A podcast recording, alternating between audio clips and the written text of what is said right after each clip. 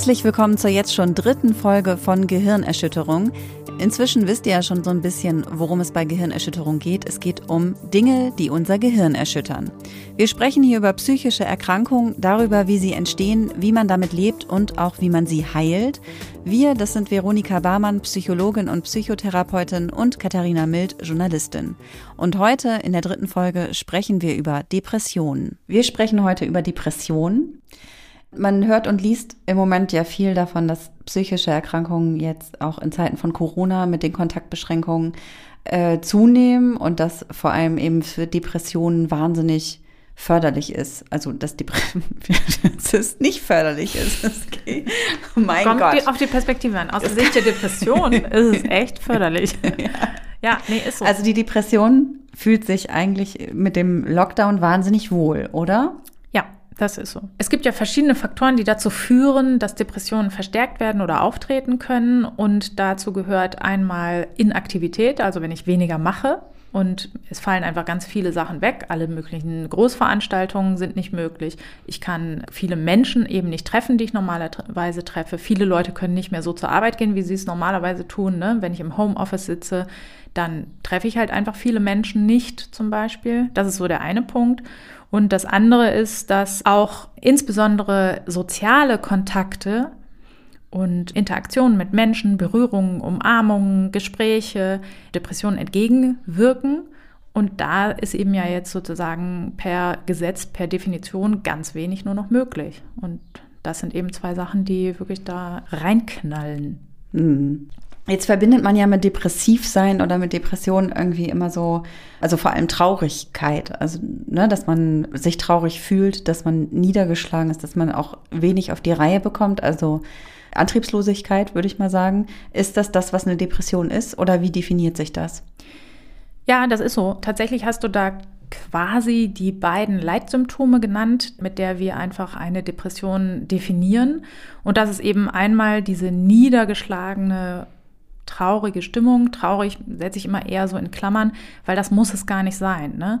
Also Trauer ist nicht bei allen das vorherrschende Gefühl, sondern es kann auch mehr so eine Hoffnungslosigkeit sein. Ein leere Gefühl tritt sehr, sehr häufig auf. Es kann aber auch sein, dass insbesondere eher so eine Aggression da mit eine Rolle spielt. Eine starke Reizbarkeit haben sehr viele Menschen, aber es ist eher sozusagen insgesamt eine niedergeschlagene Stimmung. Und das zweite Symptom ist eben der Verlust der Freude an Dingen, die normalerweise eben Spaß machen.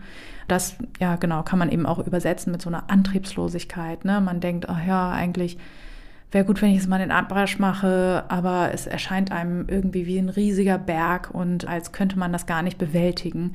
Und da resultiert dann eben so ein ja, mangelnder Antrieb einfach draus, so eine Inaktivität im Grunde.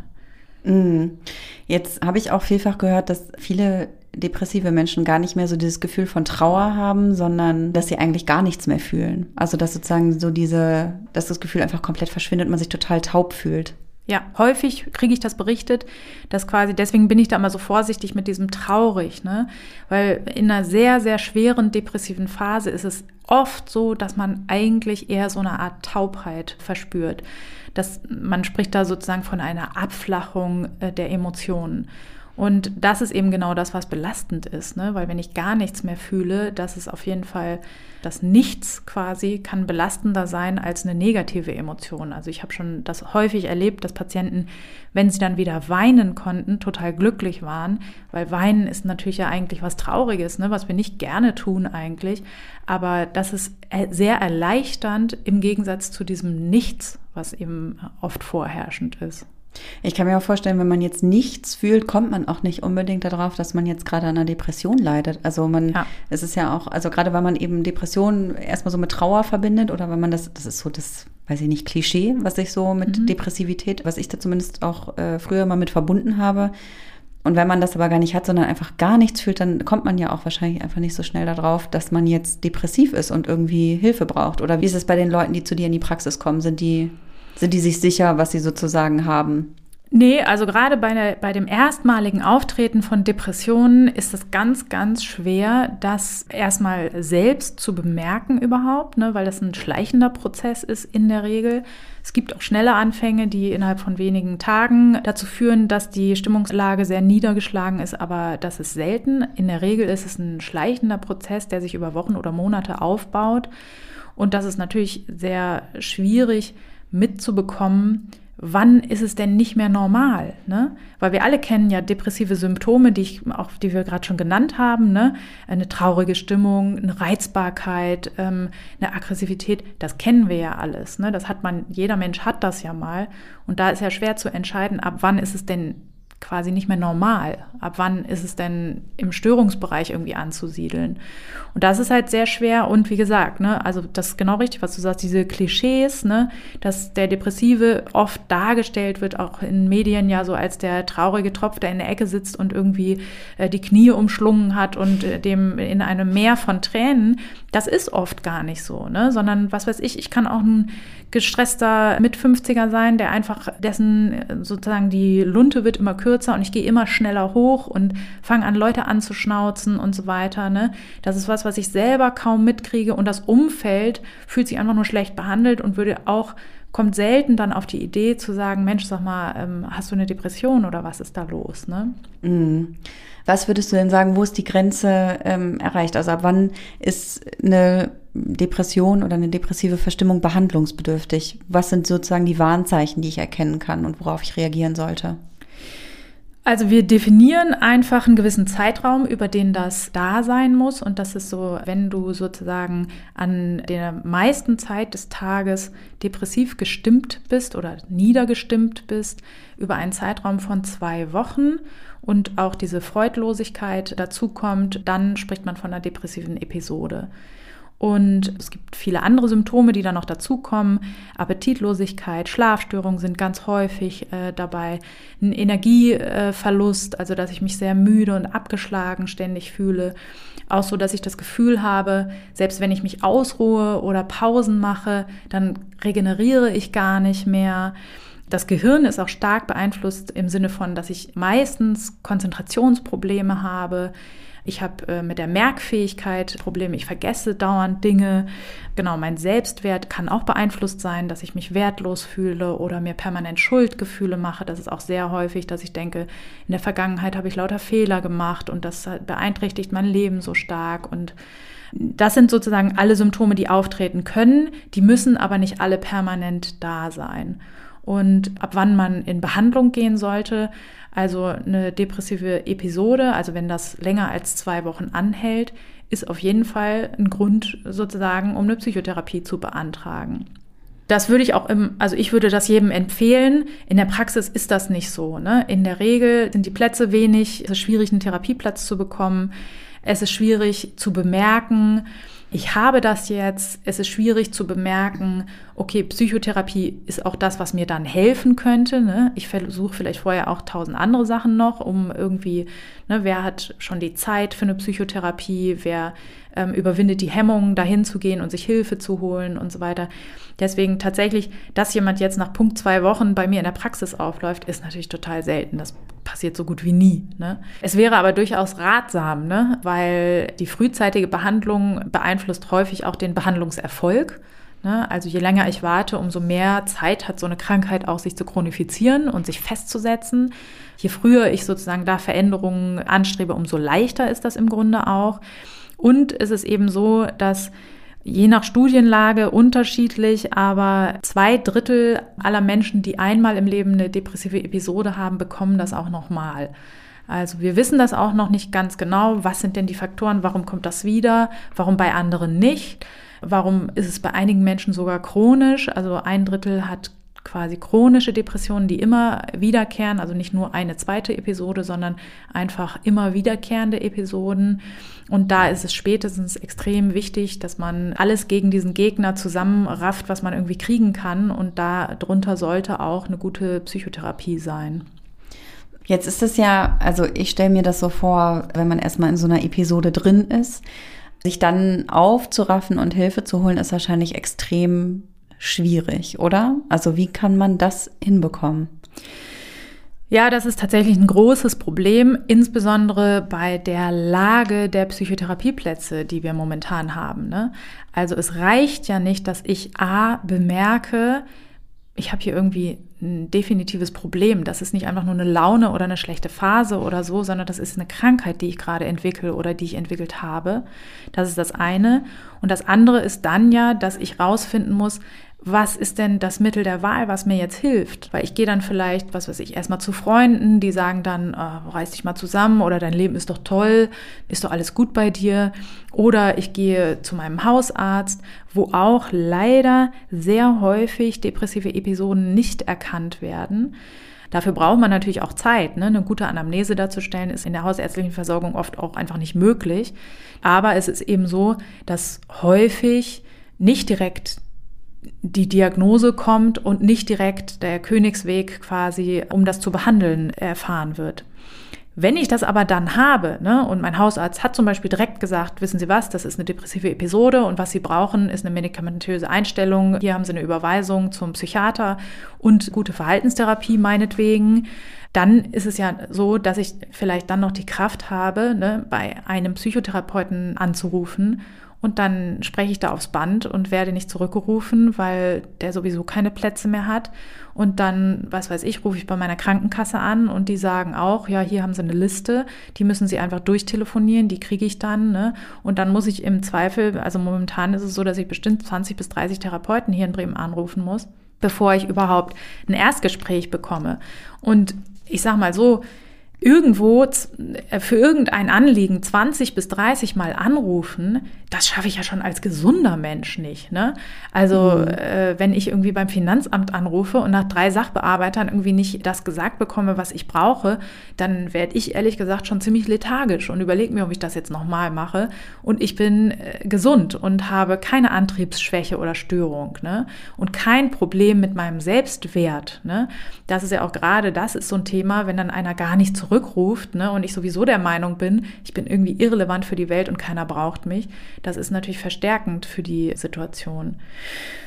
Was man machen kann, ist, man kann eben schauen, dass man, was weiß ich, vielleicht fällt es einem leichter, E-Mails zu schreiben. Viele Therapeuten sind auch per E-Mail erreichbar.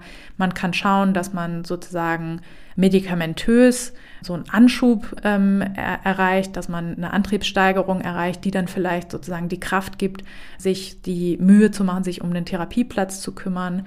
Man kann auch Angehörige fragen oder Freunde, ob die einem dabei unterstützen. Einfach, das ist, äh, denke ich, alles was, was helfen kann. Aber am Ende muss man einfach sozusagen den Antrieb haben. Also die, die das nicht mehr schaffen, ja, die können im Grunde nur warten, bis es von alleine besser wird. Ne? Mhm.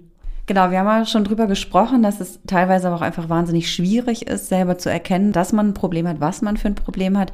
Wenn ich jetzt irgendwie als Angehöriger das Gefühl habe, mein Freund, meine Freundin hat irgendwie, hat ein Problem, ich will das jetzt ansprechen. Wie kann man das idealerweise machen? Also idealerweise ist ein gutes Stichwort. Ich glaube nicht, dass es da den idealen Weg gibt. Also ich finde immer ganz wichtig ist, hingucken ist in jedem Fall besser als weggucken. Also oft hat man ja das Gefühl, äh, wenn ich das anspreche, dann sage ich vielleicht was Falsches oder ich verletze denjenigen oder vielleicht möchte der ja gar nicht darüber reden. Ich, wir haben da oft solche Hemmungen, ne? Und das ist, glaube ich, gar nicht so begründet unbedingt, ne? Weil wenn jemand irgendwie, wenn jemand dich anspricht und irgendwas fragt, wo du sagst, will ich nicht drüber reden, dann sagt man ja in der Regel, will ich nicht drüber reden, ne? Und deswegen, ich glaube, man kann eigentlich nichts falsch machen, es sei denn, man spricht es nicht an. Einfach nachfragen, wie geht's dir? Ich habe den Eindruck, irgendwie du bist belastet oder das und das ist mir aufgefallen.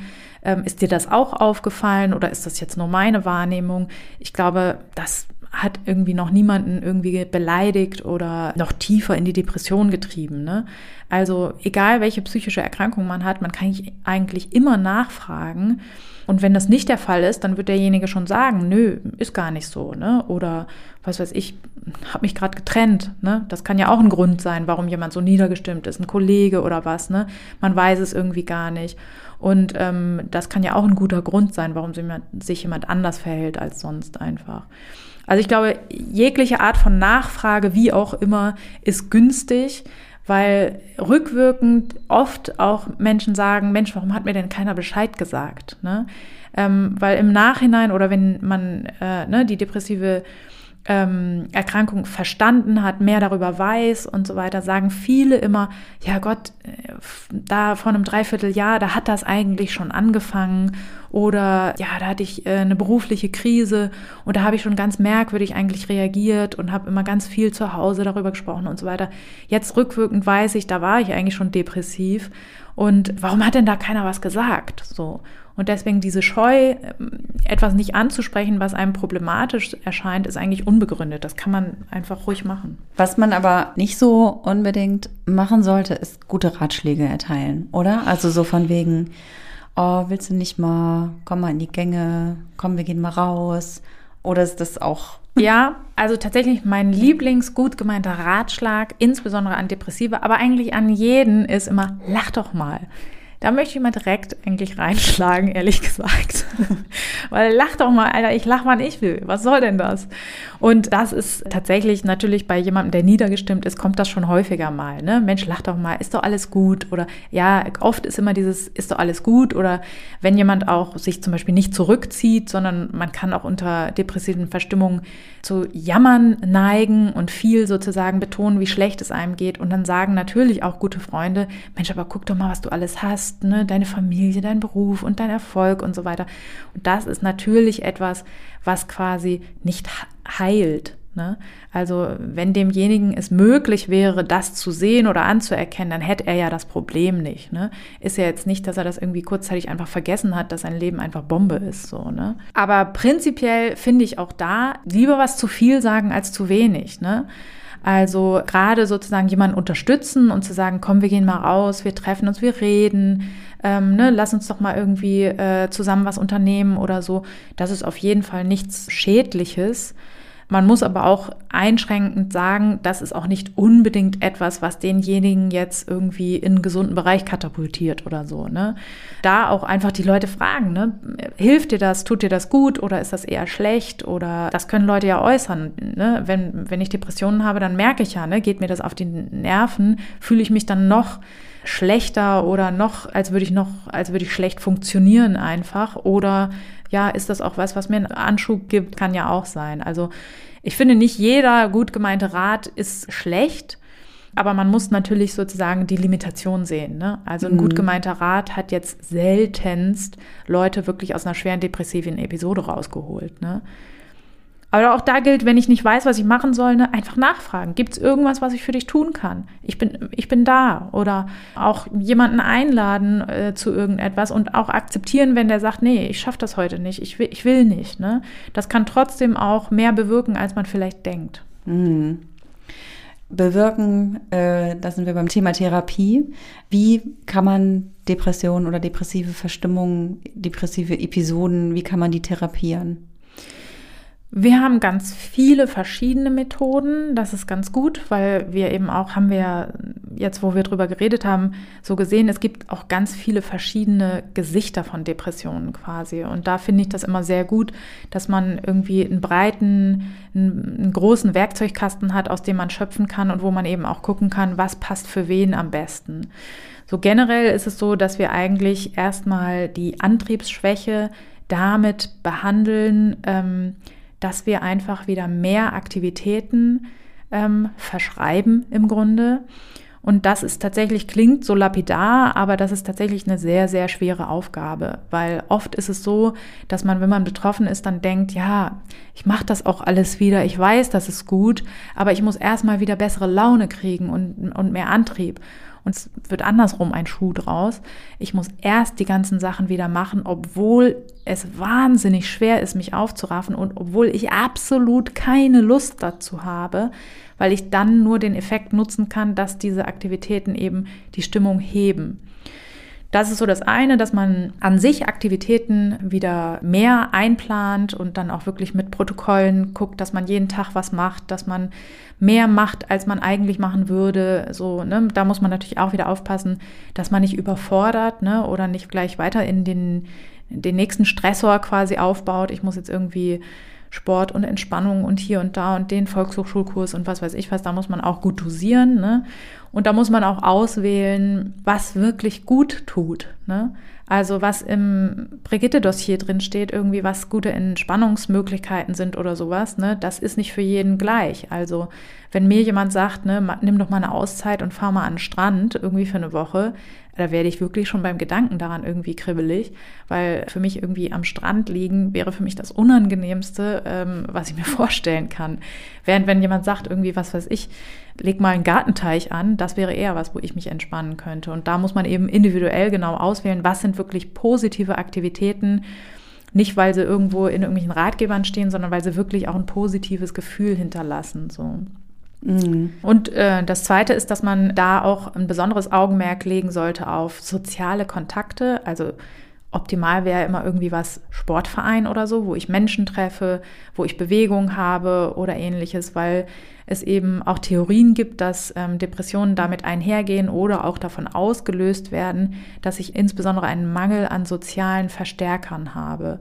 Und ähm, wenn man davon ausgeht, ist es natürlich sinnvoll, wenn ich sowieso Aktivitäten aufbaue, dass ich schaue, dass das eben nicht irgendwie Solitärspielen am Computer ist alleine, auch wenn das vielleicht die Laune hebt oder was, ne, sondern dass das eher was Soziales ist, also sich mit einer Freundin auf einen Kaffee verabreden oder ähnliches. Mhm. Was ja auch ein sehr gängiges Behandlungsmittel ist, sind Medikamente. Also Antidepressiva sind, glaube ich, schon jeder von gehört auf dieser Welt, dass es das gibt. Ja. Ähm, ich habe gelesen, für Kinder und Jugendliche, da ist es sogar kontraindiziert, das äh, zu verschreiben. Es verschlimmert sogar eher.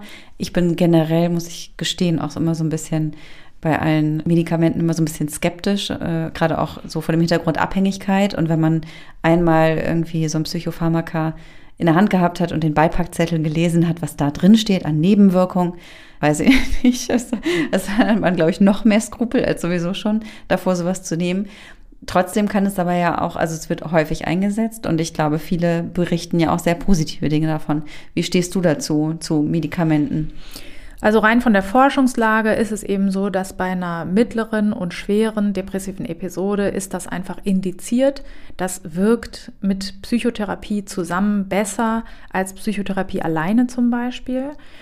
Und deswegen, da halte ich mich auch an die, an die Empfehlungen der Forschung quasi. Ne? Das ist ja das, was wir sozusagen randomisiert, kontrolliert in Studien herausgefunden haben, was eben vorteilhafter ist als keine Behandlung oder nur eine Placebo-Behandlung. Und deswegen das nicht zu nutzen, dafür ist die Krankheit einfach zu schwer.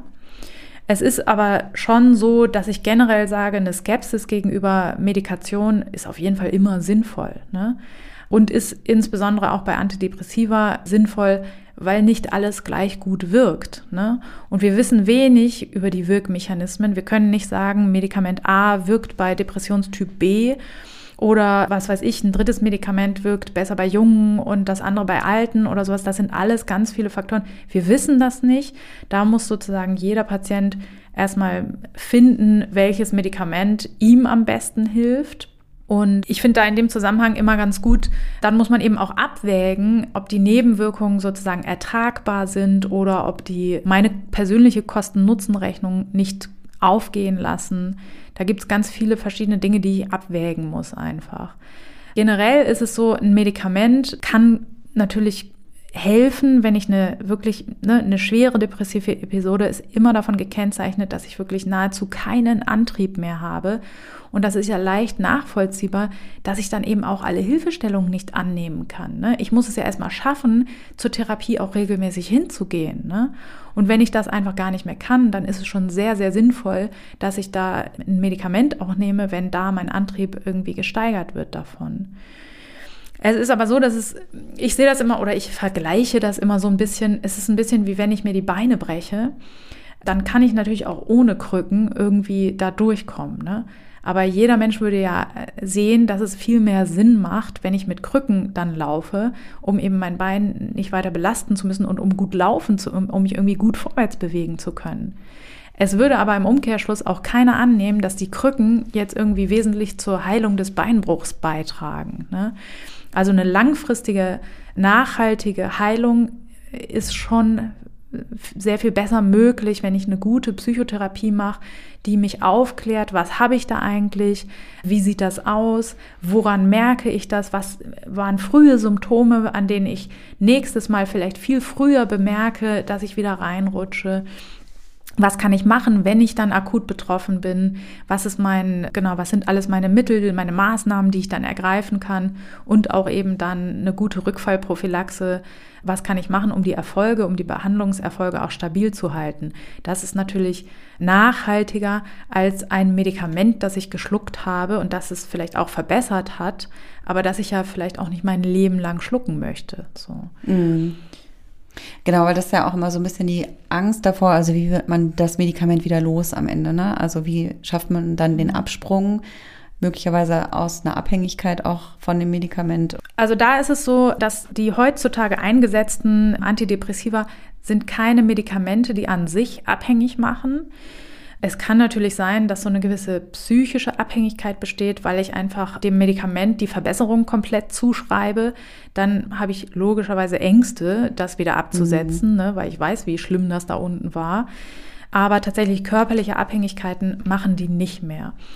Es ist aber ein bisschen so, ich hatte einen, guten Lehrer in Pharmakologie und der hat uns das äh, so beigebracht. Der hat äh, erst gefragt, ja, was würden Sie denn verschreiben bei einer mittelgradigen depressiven Episode? Was würden Sie denn empfehlen? Und dann haben wir alle gesagt, na klar, da nimmt man ein gutes Serotonin-Wiederaufnahme-Hämmer-Medikament, ein SSRI vielleicht. Und dann hat er gefragt als nächstes, und was würden Sie machen, wenn ein guter Freund betroffen wäre? Und dann haben, waren einige schon so ein bisschen nachdenklicher und äh, es haben sich noch ein paar gemeldet, die das Medikament verschreiben würden. Und dann hat er als letztes gefragt, und wenn Sie selbst betroffen wären, würden Sie das Medikament dann nehmen? Und da haben sich nur noch ganz wenige gemeldet. Und das ist, finde ich immer, finde ich einen ganz guten Effekt, wie sozusagen man da auch drüber nachdenken sollte.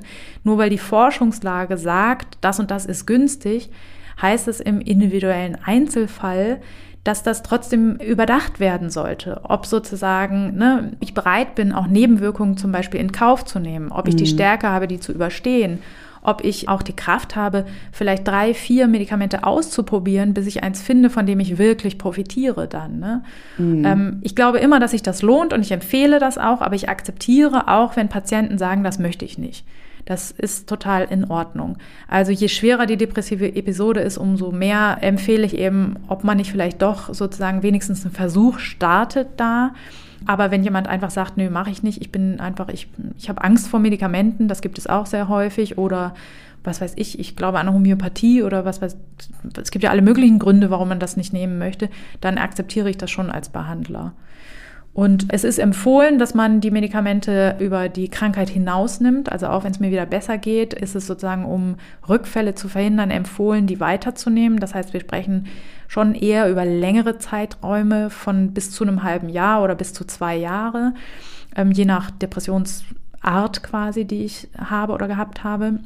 Und ähm, dann sollte man aber schon das Medikament sozusagen langsam und begleitet in psychiatrischer Begleitung ausschleichen lassen und versuchen sozusagen auch ohne das Medikament die Erfolge weiter aufrechtzuerhalten. Mhm. Welche Rolle spielt denn auch so die Ursachenforschung bei der Behandlung von Depressionen? Also ich gibt natürlich eine ganze Reihe von psychischen Ursachen, aber auch eine Reihe von körperlichen Ursachen. Also ich denke so an klassische postnatale Depression zum Beispiel, also die ja auch vielfach, denke ich, hormonbedingt ist.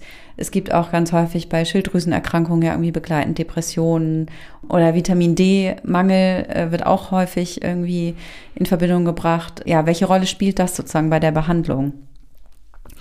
Also zu Beginn einer Psychotherapie ist es immer wichtig, die medizinischen Faktoren auszuschließen. Und da möchte ich mal einschränkend dazu sagen, so wir sie kennen. Weil tatsächlich, es gibt immer wieder, ne, wir sind ja noch nicht zu Ende mit der Depressionsforschung. Ne? Es gibt gerade wieder Hinweise darauf, dass leichte Gehirnentzündungen offensichtlich depressive Episoden auslösen können. Ne? Und in diesen Fällen sogar dann eine einfache Cortisongabe dazu führt, dass der Zustand wieder verbessert wird. Ne? Deswegen, wir kennen ganz viele Faktoren noch nicht, aber die, die bekannt sind, die sollte man auf jeden Fall ausschließen. Und das ist genau das, was du schon gesagt hast. Ne? Schilddrüsenerkrankungen können das auslösen oder auch gewisse Nerven Nährstoffmangel wie Vitamin D-Mangel oder es gibt auch jetzt neuere Hinweise, dass Omega-3-Fettsäuren da eine Rolle spielen dabei. Genau. Das sollte alles äh, gut von einem guten Arzt abgeklärt werden. Und also Ursachen, das ist immer so, weil so viel, also wir wissen nicht die eine Ursache für Depressionen, sondern es ist immer ein sogenanntes multifaktorielles Bedingungsgefüge. Also es sind in der Regel mehrere Faktoren, die dazu führen, dass du jetzt zum Beispiel eine depressive Episode bekommst. Da ist zum Beispiel, gibt es sehr valide Hinweise auf einen genetischen Anteil. Da ist es ja zum Beispiel, tja, was soll man da machen? Ne? Da können wir jetzt, also noch können wir daran nichts verändern. Oder es kann auch sein, ne, sozial äh, soziale Faktoren wie zum Beispiel Erziehungsstile zum Beispiel oder Rollenmodelle, wenn ich irgendwie erlernt habe, man kann eh nichts machen oder was. Ne? Ähm, und das ist auch so, das kann man natürlich versuchen im Nachhinein zu verändern, aber auch, dass ich das so erlebt habe, ist auch etwas, was wir eigentlich nicht anders machen können. So, ne?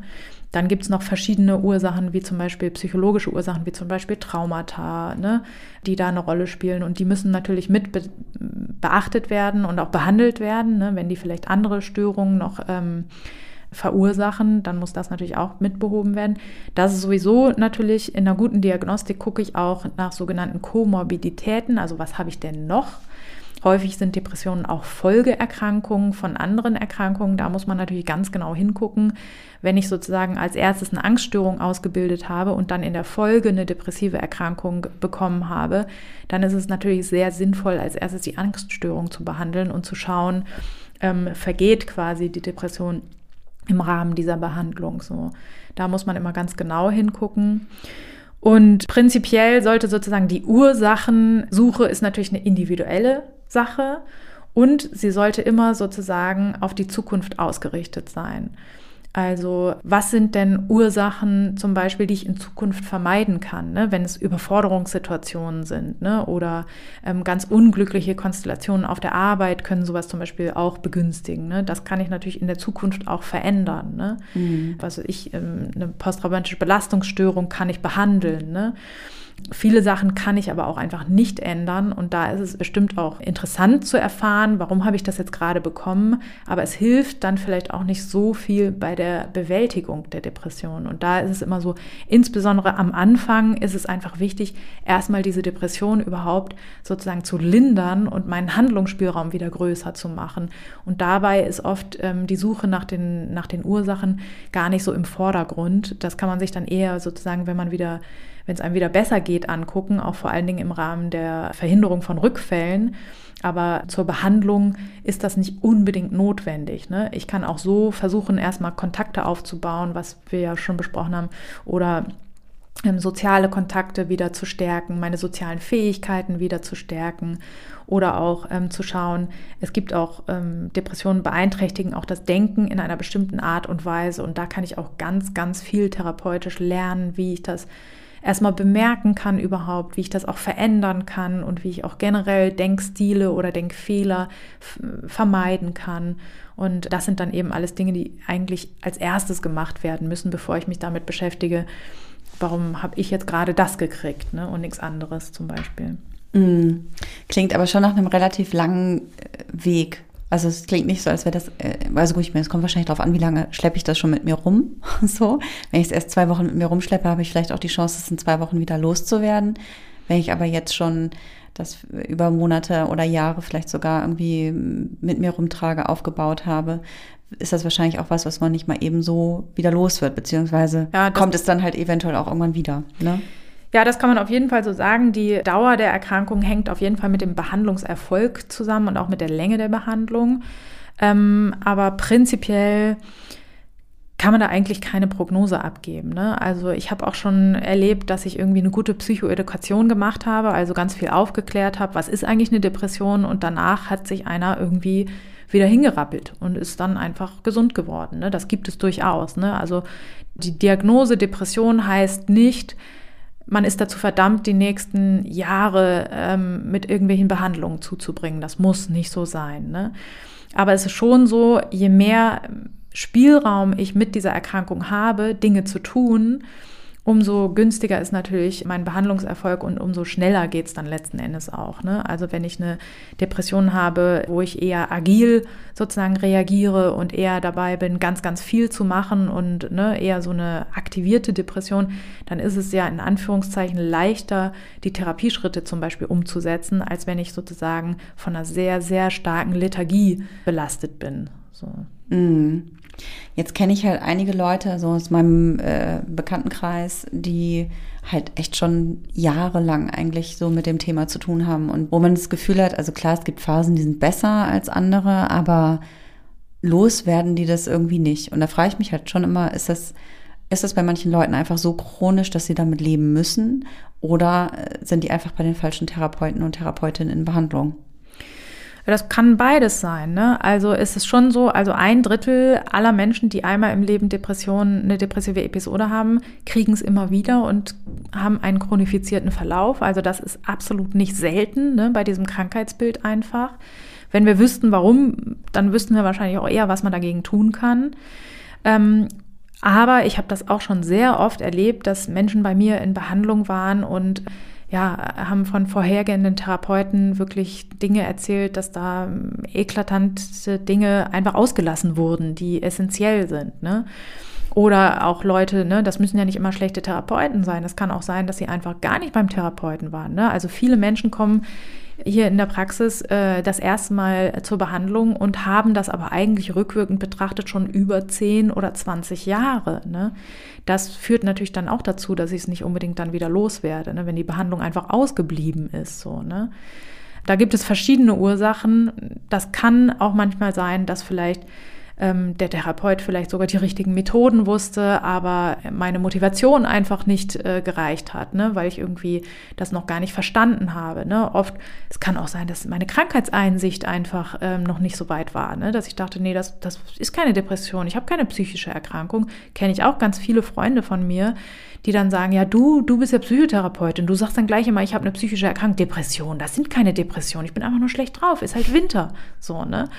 Und deswegen, das kann eben auch dazu führen, dass ich dann irgendwie notgedrungene Psychotherapie mache, weil irgendjemand gesagt hat, das soll ich jetzt auch nochmal machen. Aber ich habe irgendwie nicht so die richtige Motivation dazu. Ich habe gar nicht den Glauben, dass mir das helfen kann. Der ist natürlich entscheidend dafür, dass Maßnahmen auch wirksam sein können. Ne? Mhm. Ja, ich habe immer noch auch noch dabei dann so im Hinterkopf halt, ja, Körper, vielleicht gibt's doch eine körperliche Ursache. Ist halt auch immer so ein Punkt, ne? Also ist das wirklich alles ausgeschöpft sozusagen an diagnostischen Möglichkeiten, die es da gibt. Ja, das kann ja auch eben sein. Ne? Es gibt ganz viele körperliche Ursachen, die wir eben noch nicht erforscht haben oder erforschen konnten. Ne? Wir haben inzwischen gute Methoden, Prozesse im Gehirn zu beobachten, aber wir können selten Kausalschlüsse daraus ziehen. Wir können selten sagen, wenn die und die, wenn der und der Bereich des Gehirns nicht funktioniert, dann entsteht die und die Krankheit. Ne? Das ist auch allein schon, wenn wir uns die genetischen Ursachen angucken, das sind mehrere Gene, die daran beteiligt sind. Das ist nicht irgendwie ein Gen auf Chromosom XY, was weiß ich, was dann äh, sozusagen nicht richtig funktioniert, sondern das ist, wir wissen ganz viel über Ursachen nicht. Und es kann natürlich sein, was weiß ich, ich denke, ich stelle mir das auch mal so vor, in 200 Jahren geht man dann zum Arzt, kriegt einer mal einen Pieks in den Finger, der nimmt irgendwie ein Tröpfchen Blut ab und dann wird genau analysiert, das und das und das und dann schluckt man irgendwie eine Pille mit einer äh, Sonde, die sich ins Gehirn an die richtige Stelle pflanzt und das Ding ist irgendwie behoben. Das kann durchaus sein. Ich kann mir das durchaus vorstellen. Aber momentan ist es so, wir haben eben nur den Wissensstand, den wir jetzt haben. Und da finde ich auch immer so, diese Trennung von körperlichem oder psychischem, die kann man so einfach auch gar nicht ziehen. Ne? Weil wenn ich sozusagen aus, sagen wir mal in Anführungszeichen, rein körperlichem Grund, weil ich eine Schilddrüsenunterfunktion habe, deswegen habe ich eine Antriebslosigkeit, ne? dann macht das aber was mit mir und mit meinen Gedanken und mit meinen Gefühlen, wenn ich einfach vom Sofa nicht mehr hochkomme. Mhm. Und deswegen so eindeutig kann man diese Trennung eigentlich nicht vollziehen. Und selbst wenn ich eine schwere Schilddrüsenunterfunktion habe und habe aber, was weiß ich, weil ich im dritte Weltland lebe oder was, keinen Zugang zu einer adäquaten Medikation, würden mir trotzdem auch psychologische Methoden helfen ganz zentral ist ja auch wirklich den richtigen Therapeuten oder die richtige Therapeutin für sich zu finden. Und was du halt immer ansprichst, dieses, was du Psychoedukation nennst, ne? Also dieses Erklären, woher kommt's und was passiert da überhaupt, das bringt bestimmt total viel. Habe ich zum Beispiel bei den Therapeutinnen und Therapeuten, die ich so besucht habe in meinem Leben, noch nie erlebt zum Beispiel. Finde ich total interessant. Ja, das ist irgendwie immer bitter zu hören, weil natürlich man als Laie nicht merkt, dass man sagt, aber hören Sie mal zu, angebracht wäre ja jetzt eine gute Psychoedukation zum Beispiel. Ne? Mit dem Wunsch gehe ich ja selten zum Therapeuten, ne? sondern ich denke mir, der hat das studiert, der wird das jetzt schon richtig machen. Ne? Und ich erwarte ja auch immer, dass das, was der macht, auf eine Art und Weise wirkt, die ich vielleicht gar nicht nachvollziehen kann. Das erschwert das natürlich auch total, da zu sagen, hören Sie mal zu, Sie reden hier irgendwie immer, aber das bringt mir irgendwie gar nichts. Ne?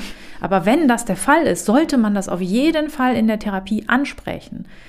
Und was auch jeder machen kann, auch jeder Angehörige, ist natürlich sich informieren. Da gibt es immer gute Broschüren von der Bundeszentrale für gesundheitliche Aufklärung. Die haben oft gutes Material zusammengestellt. Auch viele Krankenkassen haben Broschüren oder Informationsmaterialien. Das ist immer gut, wenn ich so viel wie möglich über eine Krankheit weiß. Und es ist eben auch gut, wenn ich anderen das auch erklären kann, was ich habe. Ne? Weil nur weil ich betroffen bin und eben gezwungen bin, eine gute Psychoedukation zum Beispiel zu machen oder mich damit zu befassen, kann ich oft Leuten, die nicht davon betroffen sind, trotzdem total schwer erklären, wie fühlt sich das eigentlich an. Ich sitze nicht auf dem Sofa, weil ich faul bin, sondern weil ich nicht anders kann. Und das sind alles Dinge, die schon sehr hilfreich sein können. Da gibt es auch tolle Bücher drüber. Zum Beispiel Ein schwarzer Hund ist ein ganz toller Comic gezeichnet von jemandem, der auch schwere Depressionen hat und der bringt das sehr, sehr prägnant in Bildern auf den Punkt. Und das kann man auch Menschen zeigen, die vielleicht jetzt nicht Medizin oder äh, Sozialwissenschaften oder sonst irgendwie was oder überhaupt irgendwas studiert haben. Und ähm, sowas ist immer sehr, sehr sinnvoll. Mhm. Eben hast du auch noch was angesprochen mit Winter, also mhm. Jahreszeiten. Ich war auch immer der Meinung, ja, die dunkle Jahreszeit ist natürlich auch echt grad, nicht gerade förderlich für eine Depression. Jetzt habe ich gerade gelesen neulich, dass Frühling noch viel schlimmer sein soll, weil nämlich alle Leute irgendwie so positiv drauf sind und yay, Sonne und rausgehen und super gut gelaunt. Es wird erwartet von den Leuten, dass sie irgendwie positiv gestimmt sind. Also ist da überhaupt irgendwas dran, dass, nie, dass die Jahreszeit irgendeine Auswirkung hat auf die Erkrankung? Oder welche, und ja, wenn ja, welche Rolle spielt das? Ja, das ist schon etwas, was wir beobachten können, so dass tatsächlich das, was du gesagt hast, diese dunkle Jahreszeit, das gibt Menschen, die sozusagen da so ein Muster ähm, in dem Auftreten von depressiven Episoden haben. Also es ist schon so, dass sozusagen zum Herbst hin es häufiger ist, dass Leute zumindest bei mir in Behandlung kommen. Das ist und auch wenn man sozusagen sich die Verläufe über die Lebenszeitspanne anschaut, ist es oft so, dass es sozusagen zu den dunkleren Jahreszeiten eine Rolle spielt. Woran das liegt, kann man gar nicht immer so genau sagen. Ne? Also es kann natürlich ein Vitamin D-Mangel eine Rolle spielen, ne? der in den Wintermonaten stärker ausgeprägt ist, oft als in den Sommermonaten. Es kann aber auch Gründe haben, dass ich eben weniger aktiv bin, dass ich weniger rausgehe. Ne? Im Sommer ähm, verbringt man oft viel mehr Zeit draußen als in den kälteren Monaten. Das kann auch eine Rolle spielen. Oder man weiß vieles eben auch noch nicht, warum das so ist. Es ist aber nicht so, dass sich Depressionen an Jahreszeiten halten. Und deswegen kann es natürlich durchaus sein, dass ich auch im Frühling eine schwere depressive Episode habe. Ne? Wobei auch da ich so vom Eindruck her schon eine Tendenz erkenne, dass es Leuten natürlich dann oft leichter fällt, zum Joggen zu gehen oder Sport zu machen oder ähnliches. Ne? Und das verbessert auch oft die Verläufe. Aber es kann, also beeindrucken lässt sich eine depressive Episode eigentlich nicht vom Wetter. Ne? Also die kann ich bei Sommer, Winter kalt oder warm haben. Sonst hätten wir auch eine unterschiedliche Verteilung auf dem Planeten und Depressionen treten nahezu überall auf.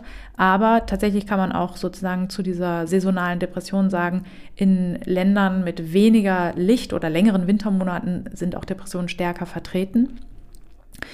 Und ähm, was du gesagt hast, ne, dass es Leuten dann noch viel schwerer fällt, weil alle irgendwie happy drauf sind und draußen irgendwie fröhlich grillen und äh, Arm in Arm verschlungen irgendwie sich Paare bildend äh, durch die Gegend schlendern.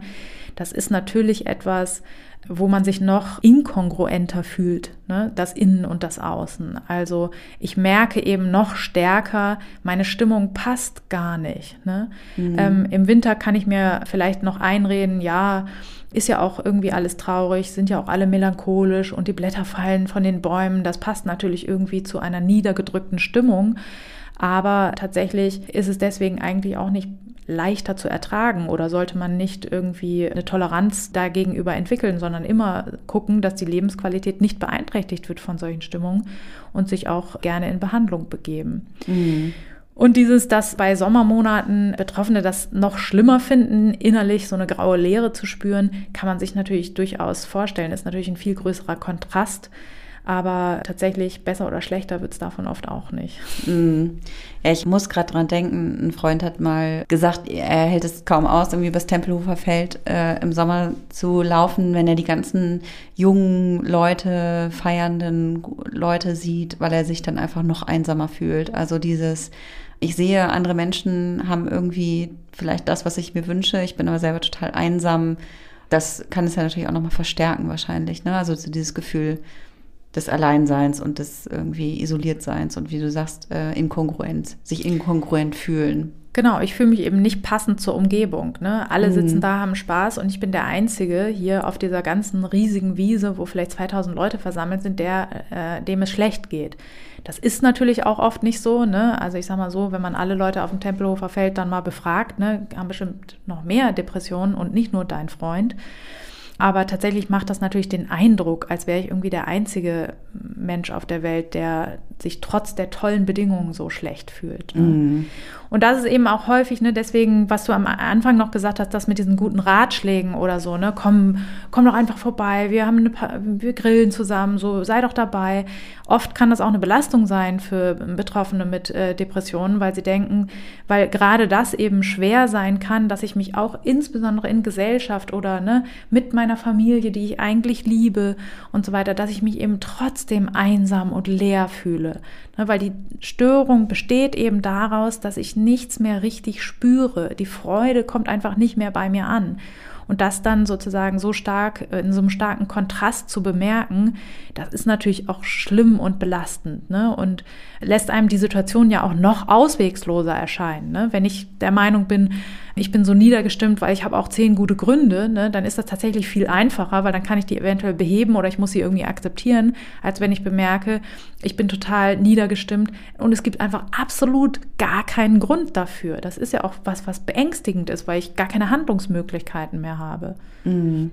Man muss ja dann in solchen Situationen auch irgendwie funktionieren. Also man, es wird was Gewisses von einem erwartet, genau. Ne, dass man irgendwie. Ich muss dann lächeln, ne, und ich muss dann irgendwie Smalltalk betreiben. Dabei genau. möchte ich eigentlich die ganze Zeit nur schreien und irgendwie allen sagen, wie beschissen es mir geht, ne. Und das ist natürlich auch was, was eine ganz starke Anstrengung ist, die hervorgebracht werden muss. Ne. Oft was weiß ich, es gibt ja auch viele Berufe oder was, wo das äh, verlangt wird, dass man gut drauf ist, dass man Kundenkontakt hat, dass man irgendwie jemandem was verkauft zum Beispiel. Ne? Und wenn ich dann von Depressionen betroffen bin und eigentlich die ganze Zeit nur in Embryonalhaltung in meinem Bett liegen möchte und mir die Decke überziehen, dann ist natürlich das noch viel schmerzhafter und belastender, das durchzustehen und da die Kraft für aufzubringen, obwohl es innerlich eben überhaupt nicht vorhanden ist, sondern exakt das Gegenteil eigentlich.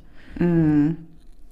Jetzt ist ja auch gerade so eine Krankheit wie Depression auch ja was, womit sich viele Leute jetzt nicht unbedingt schmücken wollen, sondern eher was, was sie verschweigen, was so im stillen Kämmerlein passiert, wo es eher so, man zieht sich zurück, wenn man eine Episode hat.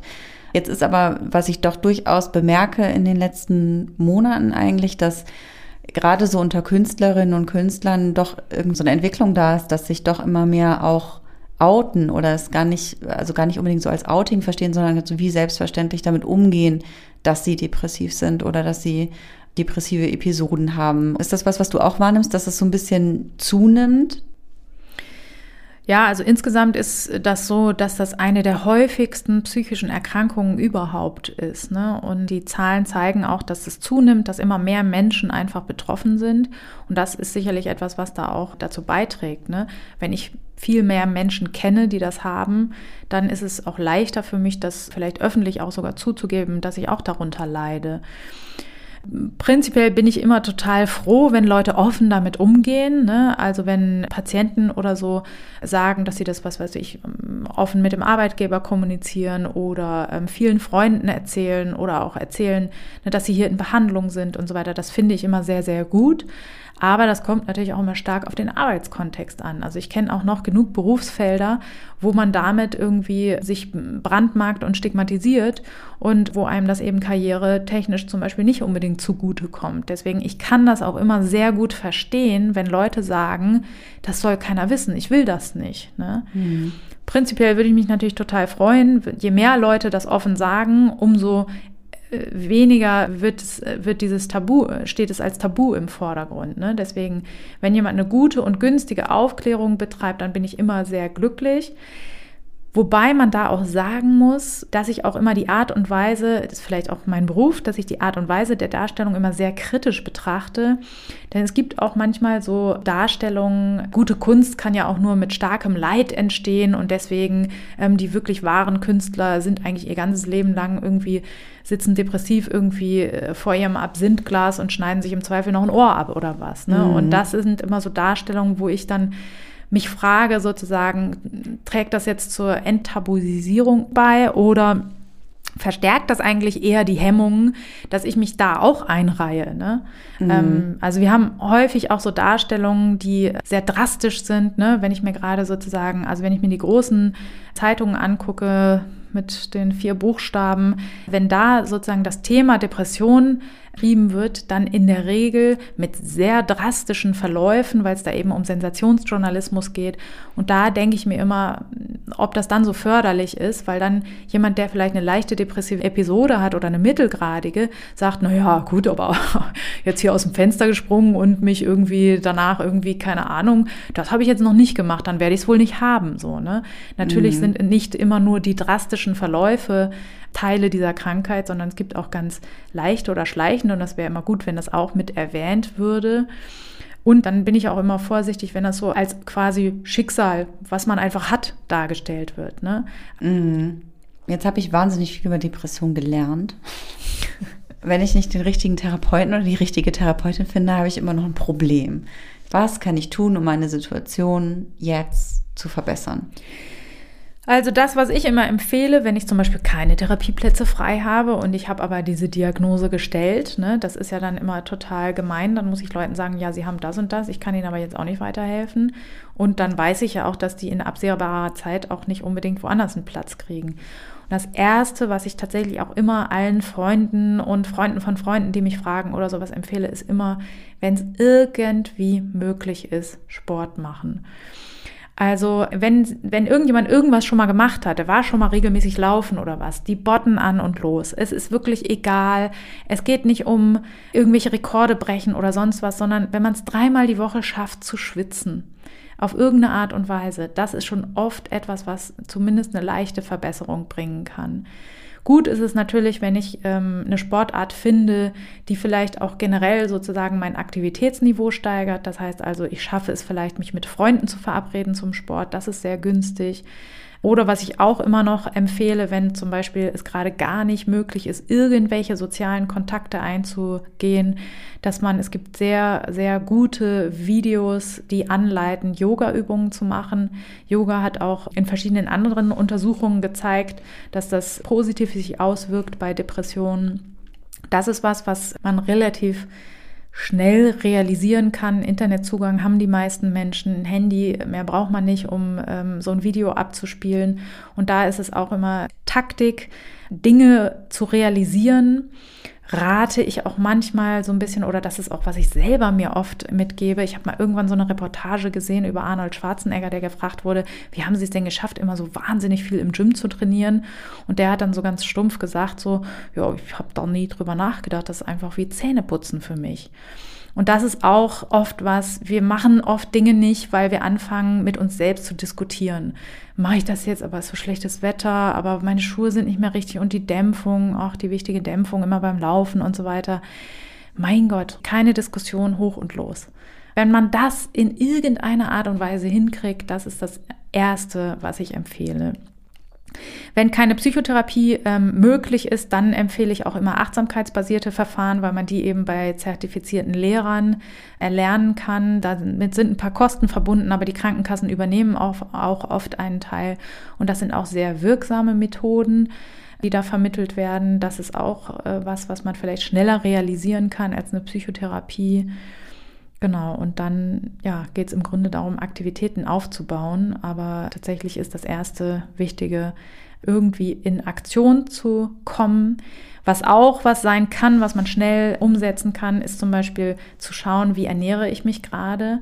Es ist zum Beispiel nachgewiesen, dass der Konsum von Zucker, viel Zucker, dazu führt, dass meine Stimmung dysphorisch ist und das ist auch ein Effekt, den ich sozusagen auch umgekehrt nutzen kann. Ich kann den Zucker weglassen, wenn mir das gelingt. Das ist auch immer die Frage, ne? wenn ich sage, mein, mein iPod und ich und Netflix sind das Einzige, was mir noch irgendwas bedeutet, dann ist das natürlich sehr schwer. Ne? Aber wenn ich das irgendwie hinkriege, vielleicht auch meine Familie, meinen Partner da mit überrede, ähm, dann kann das auch was sein, was hilfreich ist. Und da brauche ich eben keine externen Hilfestellungen, sondern das kann ich selber rausfinden, was da gute Alternativen sind. Und was auch wichtig ist, zu schauen bei der Ernährung, was sind denn noch Substanzen, die konsumiert werden. Also der Konsum von Alkohol, da kläre ich auch immer relativ früh darüber auf, ist natürlich etwas, der mit seiner euphorisierenden Wirkung extrem angenehm ist, wenn ich die ganze Zeit niedergestimmt bin. Ne? Das ist manchmal eine Entlastung, ne, die man auf gar keine anderen Art und Weisen mehr erlangen kann und die wie Aufatmen sein kann. Das Blöde ist, ne, dass ich sozusagen mit dem, was ich mir da einkaufe, und das weiß auch in der Regel jeder Betroffene kann das auch beschreiben, dass es mir am nächsten Tag meistens noch beschissener geht als vorher. Ne? Das ist der sogenannte Rebound-Effekt. Und wenn da jemand drin hängt, ne, das kann ein ganz, ganz schlimmer Kreislauf sein, ne, dass ich einfach den ganzen Tag dysphorisch gestimmt bin, dann trinke ich abends was, dann geht es mir gut, dann geht es mir am nächsten Morgen noch beschissener. Mein Morgentief, was ich oft bei Depressionen habe, ne, dass es morgens noch viel schlimmer ist, in die Gänge zu kommen, ist noch viel stärker ausgeprägt dadurch. Und da ist es so, dass ich einfach immer generell dazu rate, auf Alkohol komplett zu verzichten. Auch ein Bier oder zwei Bier reichen schon, um diesen Effekt auszulösen. Und das ist wirklich was, da kann man sich alternativ auch ins Knie schießen einfach. Ne? Das kann man in der mit der Krankheit einfach nicht auch noch gebrauchen. Mhm. Gilt auch fürs Kiffen. So, ich glaube, wir haben alles gesagt zum Thema Depression. Was ich tatsächlich jetzt gelernt habe über Depression, ist es schon ziemlich beschissen. Auf jeden Fall. Wie die meisten psychischen Erkrankungen. Und wir müssen uns auf jeden Fall beim nächsten Mal ums Thema, wie finde ich eine Psychotherapie kümmern. Ist essentiell für die Bewältigung sämtlicher psychischer Probleme. Sehr, sehr gerne. Und die Zeit bis zur nächsten Woche könnt ihr nutzen, indem ihr uns auf Instagram folgt, wenn ihr das nicht eh schon tut. Und wenn ihr nicht auf Instagram seid, dann folgt uns ruhig auf Twitter. Wir freuen uns weiterhin sehr über eure Nachrichten, eure Ideen, eure Wünsche oder Vorschläge. Bis bald.